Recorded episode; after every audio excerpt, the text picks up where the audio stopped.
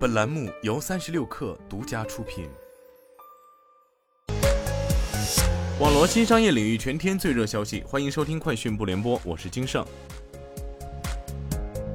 由智家科技联合智途科技助力一汽解放打造的 G 七超级卡车批量交付给荣庆物流。据介绍，此次交付的车辆是一百台自动驾驶重卡订单的首批交付，这是目前中国最大的前装量产自动驾驶重卡订单。未来这批车辆将投入荣庆物流与智家科技开通的量产智能重卡联合运营专线使用，赋能干线物流运输服务。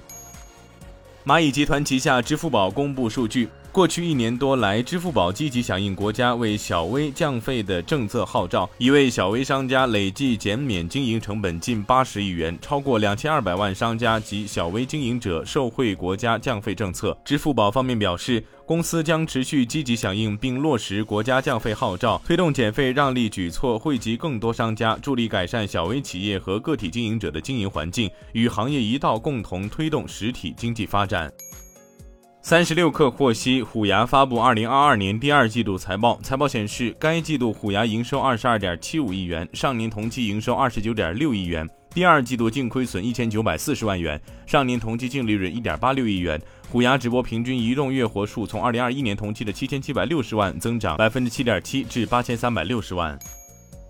据财经网消息，有媒体报道，蔚来将于二零二五年进入美国市场，并最快于今年十一月在该市场部署首个换电站。蔚来汽车相关负责人表示，继进入挪威市场后，二零二二年蔚来的产品与全体系服务将在德国、荷兰、瑞典、丹麦正式落地。二零二五年，蔚来将进入超过二十五个国家和地区。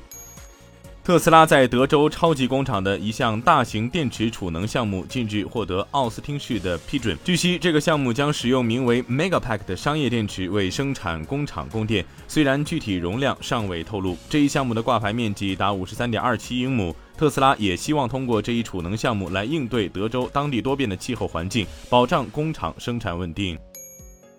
据知情人士称，苹果公司过去一周解雇了约一百名作为合同工的招聘人员，这是苹果控制招聘和支出的举措之一。被解雇的员工被告知，裁员是由于苹果目前的业务需求发生了变化。知情人士称，苹果招聘人员中的全职员工未受到此次裁员的影响，也不是所有的合同工都被解雇了。